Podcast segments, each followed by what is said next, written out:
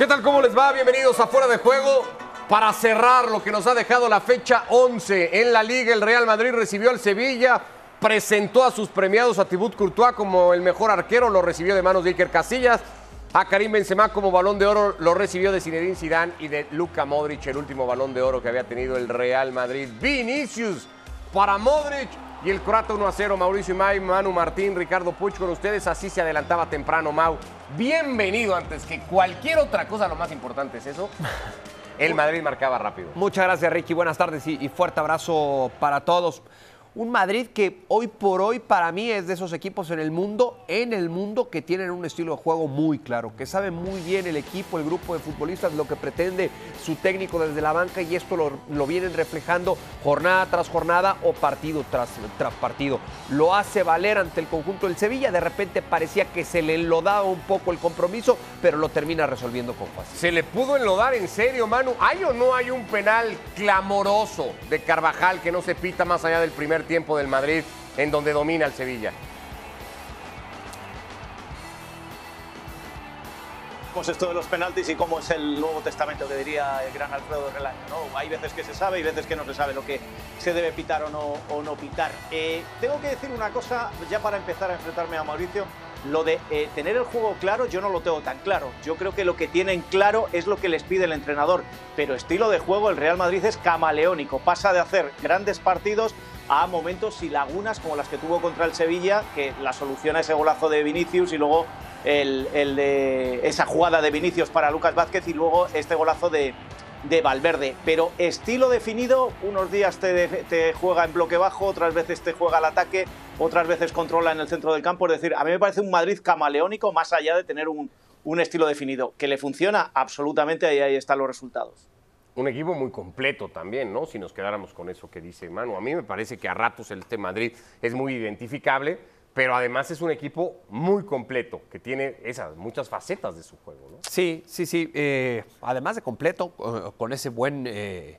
con esa buena profundidad de armario, Ricardo, con futbolistas que viven un momento fantástico, ¿no? De manera, de manera individual. Y el primero que tenemos que resaltar, evidentemente, y yo lo, lo, ponía en mis redes sociales viendo el partido contra el Sevilla, para mí hoy uno de los mejores jugadores en el mundo.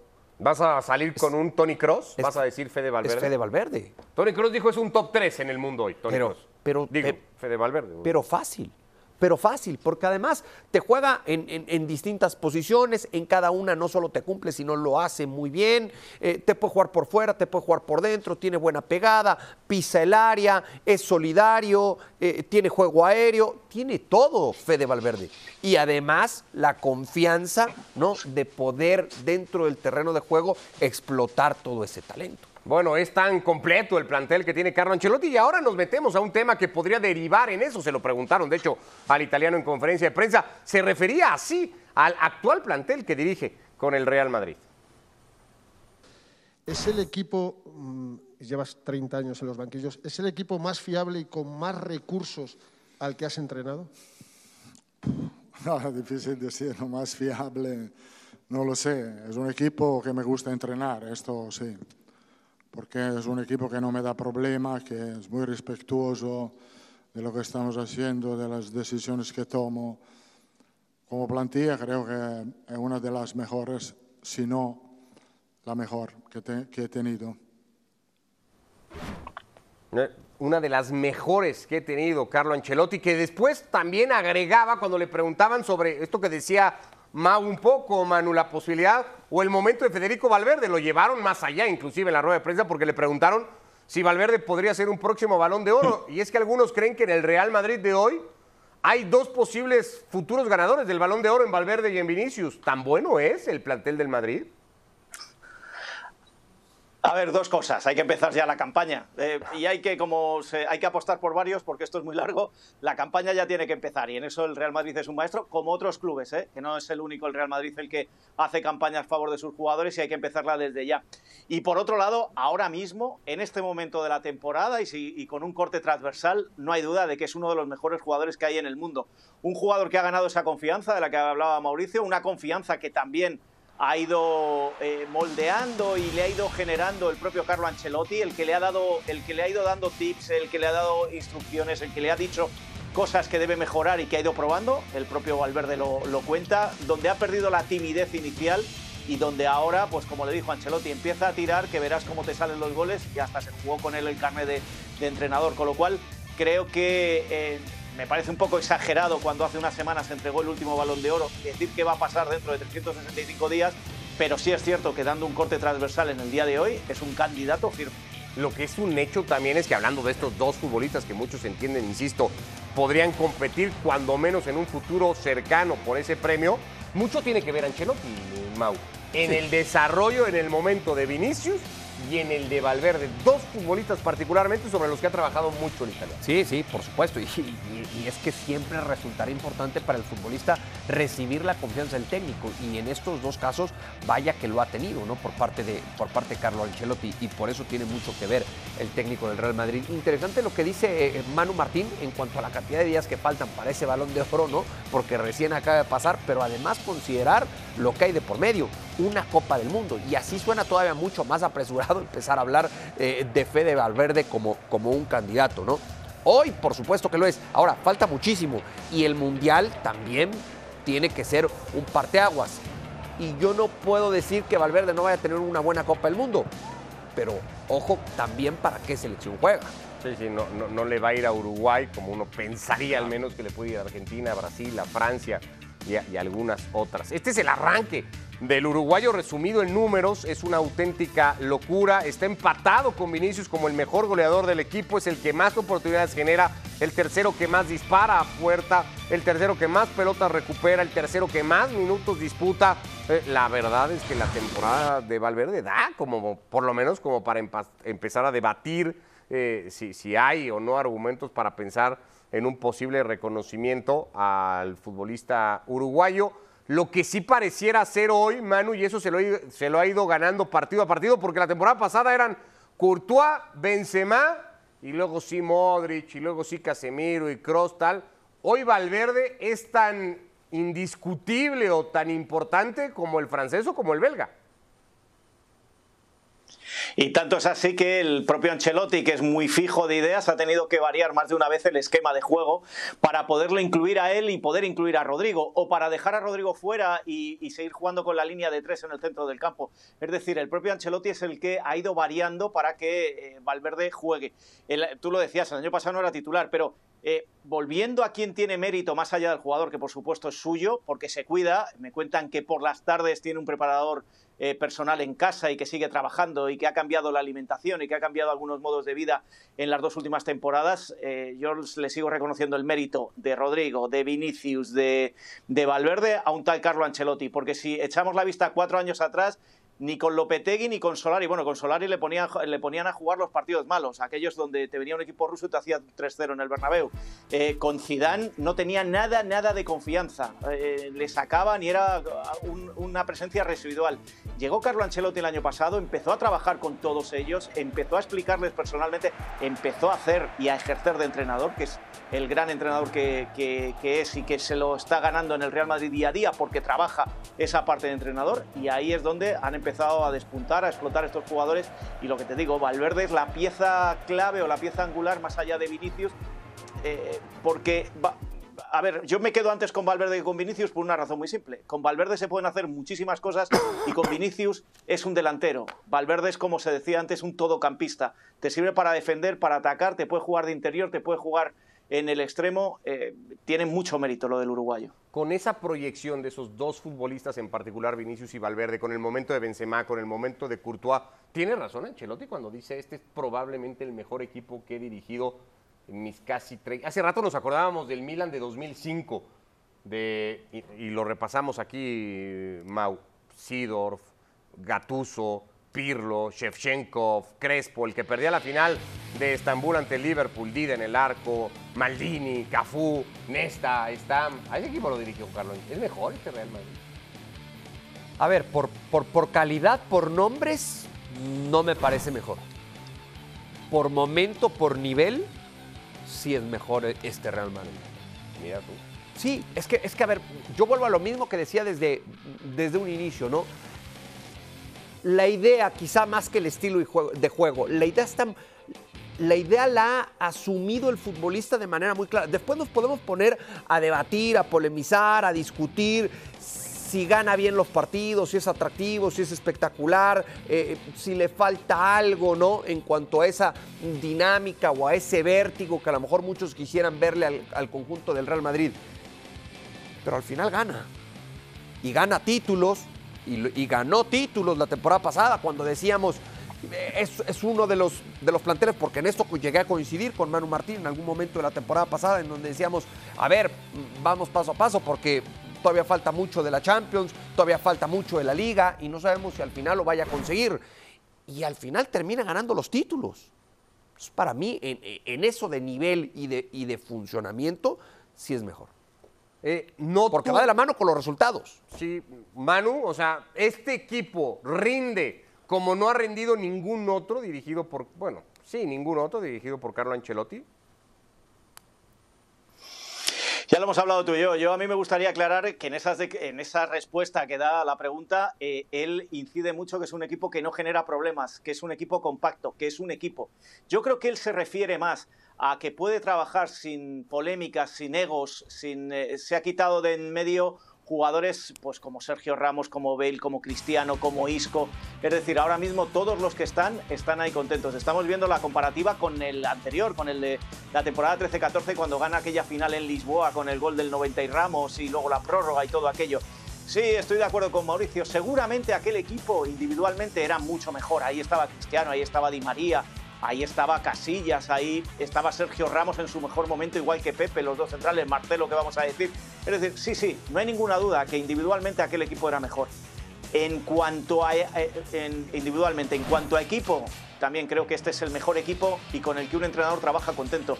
No hay una sola disputa, en el vestuario no hay grupos, eso es una cosa que temen muchos los entrenadores y que envenena muchos vestuarios. Van todos a una, están todos unidos y si nos damos cuenta, salvo el momento aquel de Asensio, y figuraros cómo han cambiado el cuento, que le dio una patada a una botella porque no jugaba, y eso fue en la segunda o tercera jornada, desde entonces no ha habido una sola polémica de jugadores dentro del Real Madrid, algo que no se puede decir ni de la temporada pasada ni de muchas otras, incluso aquella de la Champions del 2014. Con lo cual, si Ancelotti se refiere a el mejor equipo para trabajar, sin duda es esto.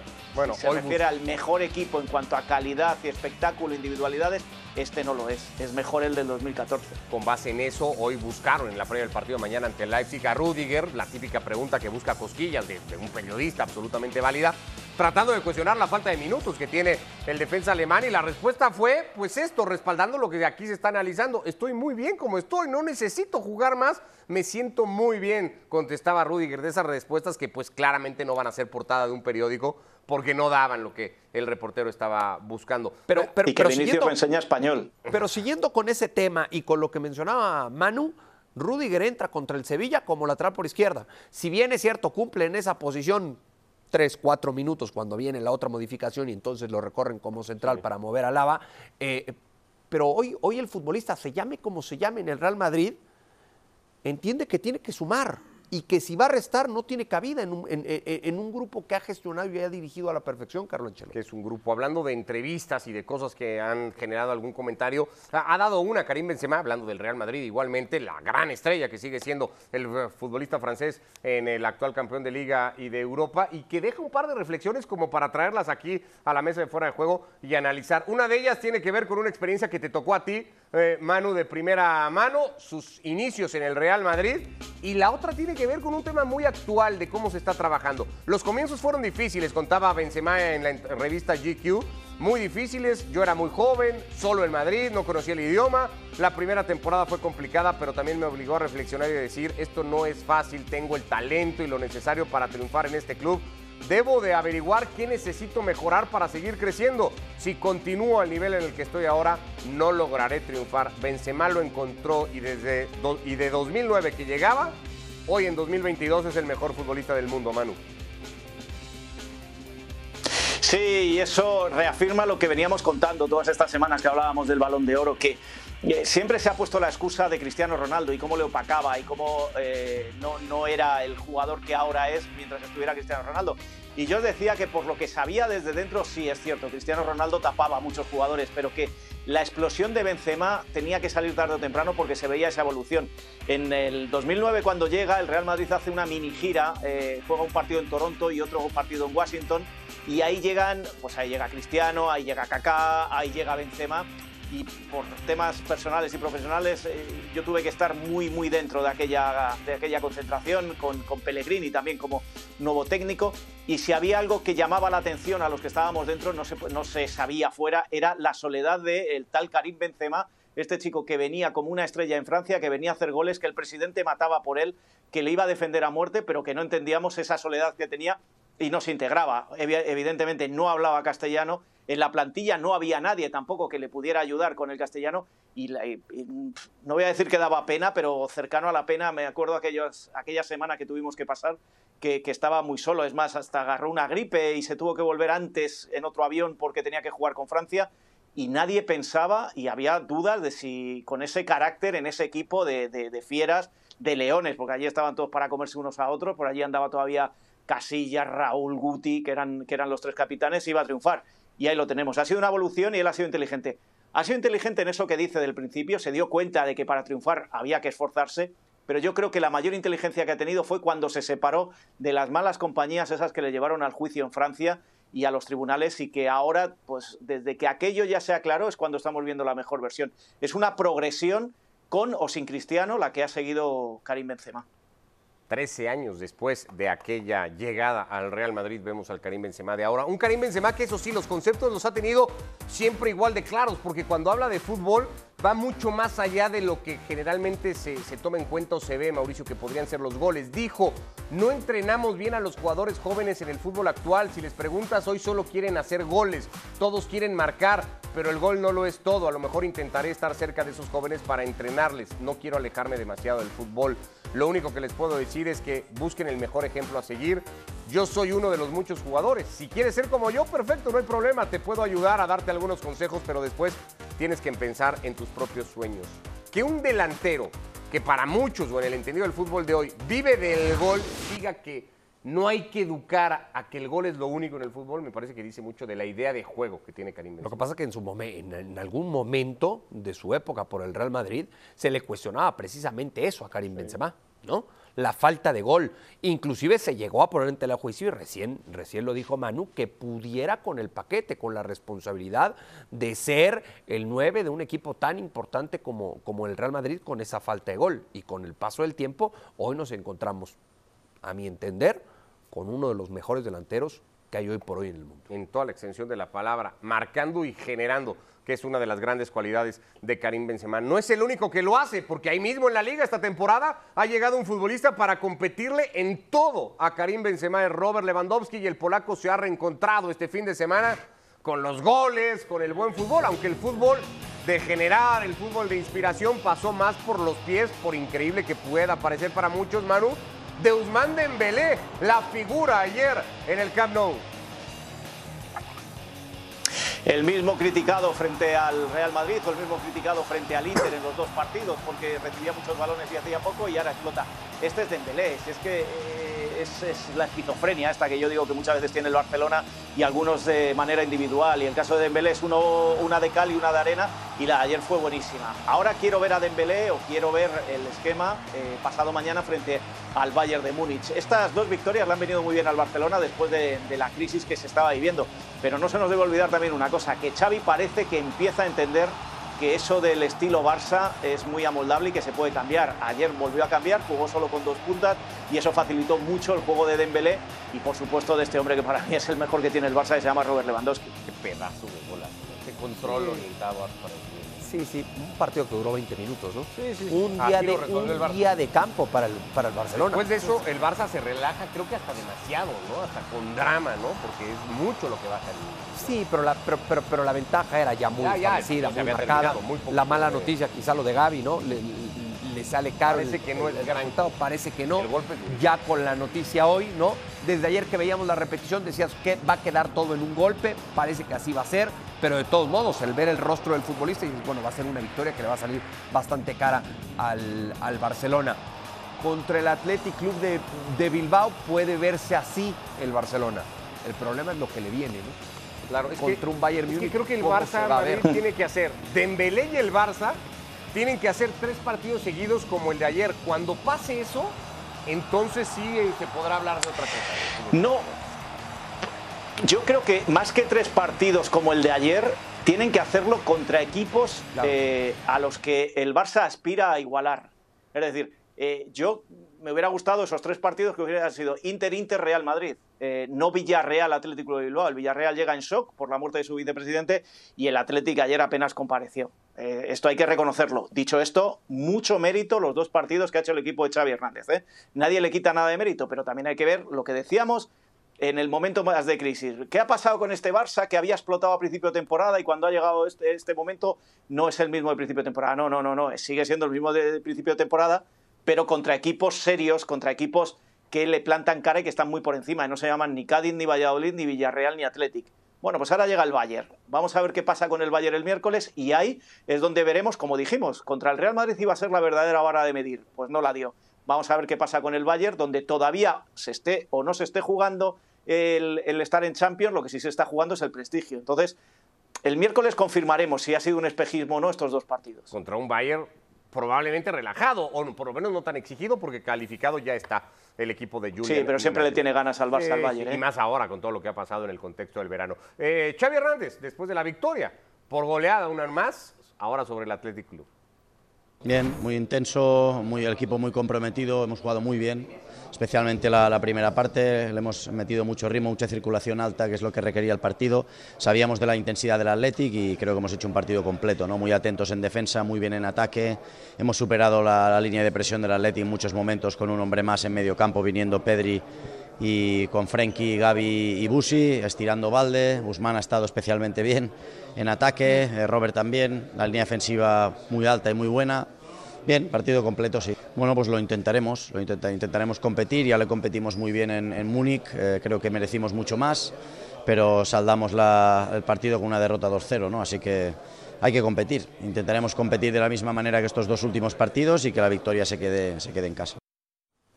Así queda la clasificación con las victorias del Madrid y del Barça, tres puntos de diferencia, los que se saldaron en el clásico del domingo pasado a favor del Real Madrid. ¿Puede competirle este Barça de la temporada? No el Barça del domingo, el Barça de la temporada al Bayern Múnich el próximo miércoles?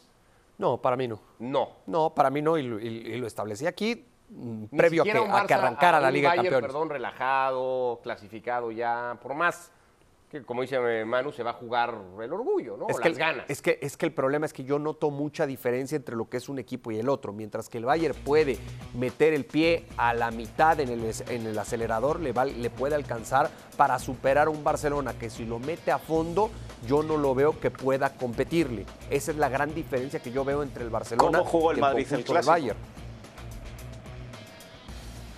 ¿Cómo jugó el Madrid el clásico?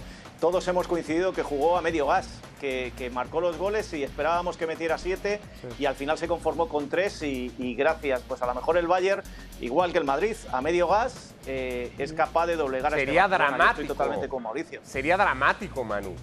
Que un Bayern Múnich relajado, clasificado y a medio gas le gane al Barça en Camp Nou sería dramático.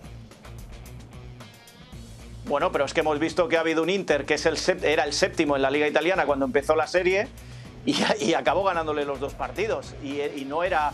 Siempre se ha hablado de que este grupo era difícil y, nunca he estado de acuerdo en eso. Este grupo es como todos, tiene un cabeza, una cabeza muy importante, en este caso es el Bayern, el que viene del bombo número uno, y luego hay dos que están muy parejos. No era tan, eh, tan difícil que el Barcelona, en teoría, ganara al Inter como el Inter al Barcelona. Sin embargo, siempre se escudaron en eso. Bueno, pues eh, es, es- lo que hay este Barça eh, está dando ese resultado contra equipos de abajo bien, contra equipos de arriba mal y, y contra el Inter falló y ahora vamos a ver qué pasa con este. Pero yo insisto, un Bayern a medio gas es más o menos lo que fue la segunda parte del clásico en el Bernabéu. Un Real Madrid que, como siempre, se acaba relajando, acaba bajando un poco las revoluciones y ni así el Barcelona fue capaz de ganar. De, bueno, de- le marcó un gol y, y- y enseguida el Real Madrid reaccionó y se acabó el clásico. ¿Qué Bueno, impacto- según Xavi jugaron a lo que quería el Barça. ¿Qué impacto va a tener el miércoles si se consuma lo que aparentemente se va a consumar, que es la eliminación por segundo año consecutivo del Barça en fase de grupos? Si tu pregunta va dirigida ¿no? Tratando de que yo te responda si se va a ir o se va a quedar Xavi. No, no, Eh, no inmediatamente, pa- supongo que no. Para, para mí se tendría que, se tendría que quedar. Estás quedar, pensando quedar, ¿no? en un Xavi como un proyecto a mediano, largo plazo. Corrías este riesgo con, con, Xavi, ¿no? Y yo lo manifesté desde un inicio. A mí me parecía una, una apuesta arriesgada. Ah, que si bien es un tipo identificado con los colores, que conoce el ADN y, que, y, y- y que se le conoce a la perfección al interior de la institución, esa es, esa es otra cosa completamente mm, distinta. Para mí, por lo que vivía el Barcelona en su momento, requería de un técnico con mayores blasones, ¿no? Con mayor personalidad y recorrido para entonces sacar de ese hoyo tan profundo al conjunto, al conjunto catalán. Hoy creo que está pasándole factura. Bueno, eh, no, nadie está pidiendo que se vaya. Pero no, no, no te convencí. No, no, sí, sí, yo no creo que se vaya, yo nada más me refería al entorno, a cómo podría afectar en, en muchas cosas, más allá de lo económico que es evidente. Eh, el que sí Se se, ha ido, hecho ya, ¿eh? el que sí se ha ido, no destituido a través de un pago, pero para sorpresa de, media, de medio mundo y de toda España, supongo, y de la Liga Manu, es una Emery. Dejó al Villarreal el día de hoy y es nuevo técnico del Aston Villa. ¿Cómo ha caído la noticia en España? Es la noticia de apertura en el día de hoy, por eso ha sorprendido y ha llamado la atención. Si recordáis, ya el año pasado el Newcastle le hizo una im- importante oferta, se lo estuvo pensando y al final se quedó en el Villarreal y, y con gran éxito. Eh, no ha caído mal en Villarreal porque Emery es un, técnico querido, es un tipo muy querido en Villarreal y en el Villarreal entienden y comprenden su situación. Emery tiene una espina clavada, eh, estuvo en el Paris Saint Germain, ha triunfado en varios equipos de la Liga Española, Valencia, el Sevilla, ahora en el Villarreal y tiene la espina clavada de la Premier después de su paso por el Arsenal. Y esto se veía venir. Tanto es así que si la semana pasada la desgracia que le cayó al Villarreal con el fallecimiento de su vicepresidente eh, no se hubiera dado, seguramente esto ya se hubiera anunciado la semana pasada, porque ya se venía cociendo. Tanto es así que el nombre que más suena ahora mismo es Quique Setién y parece que en las próximas horas también se puede, se puede consumar. Y tanto es así que Emery lo que le ha pedido al Aston Villa es que pagara los 6 millones de cláusula que tenía o, o por contrato de restricción de contrato y el Villarreal lo va a recibir. No es eh, una noticia que en Villarreal haya sentado mal, pero sí es una noticia que sorprende tal y como estaba la comunión eh, jugadores, público, directiva y entrenador en, el submarino amarillo. Algunos medios dan eso, que Setién está a punto de cerrarlo. El diario Marca particularmente ya se anima a decir que se ha llegado a un acuerdo con Quique Setién para ser el nuevo técnico del Villarreal. ¿Cómo hay que tomarlo, Mau? Porque al final hablas de un tipo que tiene un contrato con un club que más allá de las ganas que tenga de ir a otra liga, de dirigir, de cumplir una meta, un deseo, lo que quieras, pues tiene contrato con un equipo a mitad de temporada. ¿Está bien que se vaya Emery? No es lo ideal, pero, pero siempre hay que, hay que pensar también en, en la persona y en el ser humano, ¿no? Es muy fácil decir eh, el entrenador o el, o el futbolista, bueno, pues también son personas. ¿Y, y, y qué buscan? contratos, ¿Qué buscan? Bueno, pues siempre algo mejor para ellos Los contratos como no hay persona. que- porque yo me acuerdo que en algún momento, perdón la interrupción, pero con aquel burofax famoso y Messi y tal, muchos dijimos, yo soy uno de ellos, son negociables. que los contratos están para respetarse. Pero son negociables. Sí, están para, respetable, eh, para respetarse, pero son negociables. Siempre tienen puertas de escape. Claro, claro. Son negociables. Y, y si se le presenta eh, con todo respeto para, para el Villarreal, ¿no? Y después del buen trabajo que a mi entender hizo con el submarino Sí, amarillo, sí, sobre todo llegando muy lejos en, en- la última temporada de Liga de Campeones. Yo creo que hoy Unai Emery lo que encuentra en, en- su nuevo reto es ir a una liga importante, no sé si más o menos importante que la española, pero con nuevos, con nuevos objetivos, con nuevas metas. Y, y para mí es completamente respetable la decisión de Unai Emery. Ese es un buen tema. Nos va a quedar un minutito, Manu, pero es un tema.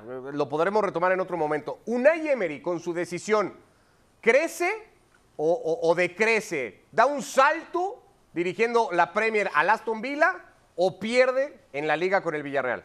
A ver, el Aston Villa está ahora mismo en posiciones de descenso, pero también es cierto, y esto es lo que te traslada al entorno de Emery, que va a haber un mes durante el Mundial donde va a poder trabajar en una mini pretemporada y que la temporada va a ser muy larga después del, Mundial. Y apuesta por eso. Yo, personalmente, y por la cercanía mayor o menor que puedo tener con Emery, creo que él considera que crece. Y yo también creo que crece. Creo que va a un reto nuevo, do- dejando al Villarreal muy alto y ahora busca otro reto. Si crece o decrece, lo va a dar el tiempo.